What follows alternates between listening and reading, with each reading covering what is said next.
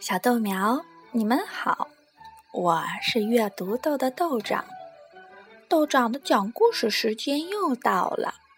今天晚上，豆长讲的故事叫《桃子的命运》。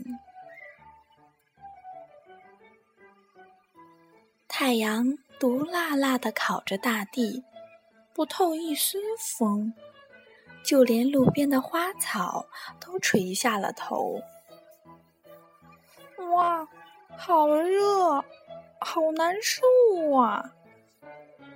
桃子阿奇扭动着身子，挣脱着身上的衣服。这时，一阵风吹来，哗啦一下就把阿奇身上的衣服给吹掉了。哇，好舒服呀！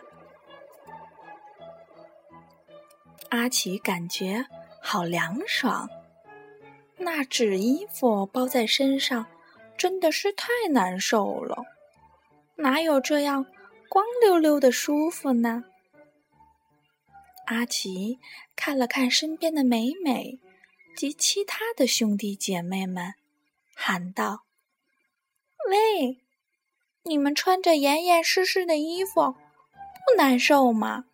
你看。”我都已经脱掉了，你们看我多舒服呀！在风的吹动下，阿奇尽力的晃动着身子，展现着自己本来的美。妈妈说过，穿着衣服虽然难受，但是可以防虫、防农药的毒害呢。美美看了一眼阿奇，说：“哼，我才不怕呢！你看，这哪有什么虫子呀？真是胆小鬼！”阿奇扭动着身子说道：“一天，两天，一个星期过去了，阿奇还是好好的。”他得意的对美美说：“你瞧，我不穿衣服，不是好好的吗？你看看你们一个个包裹的像什么样啊，多难受！还不如快点就像我这样，不穿衣服，凉快点儿。我们的生命就这么长，干嘛？”能享乐的时候，不享乐呢？美美听的，心里也开始痒痒了。不过，她转头一想，要是真的把外衣脱了，哪天虫子来咬我，农药来污染我，怎么办呢？哎，还是算了吧，坚持一下。就行了。哎呀，疼死我了！这时，只听到阿奇在叫嚷着，美美隐约看到有一条虫子正在咬着阿奇呢。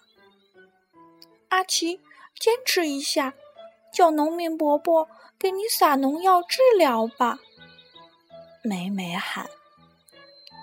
不要，不要，那样会更难受的。”阿奇说道。“美美，你们是对的，不能像我这样贪图一时的快乐。”没过几天，阿奇就蔫巴巴的掉落了。看着阿奇的离去，美美心里。一阵阵的后怕，他想起妈妈曾经说过的：“贪图享乐将会一事无成，只有经历长久的忍耐，才能成为一枚甜美的果子。”他挺了挺身子，和其他穿着外衣的兄弟姐妹们一起迎着阳光，展开了笑脸。好啦，小豆苗，今晚的故事就到这儿了，晚安。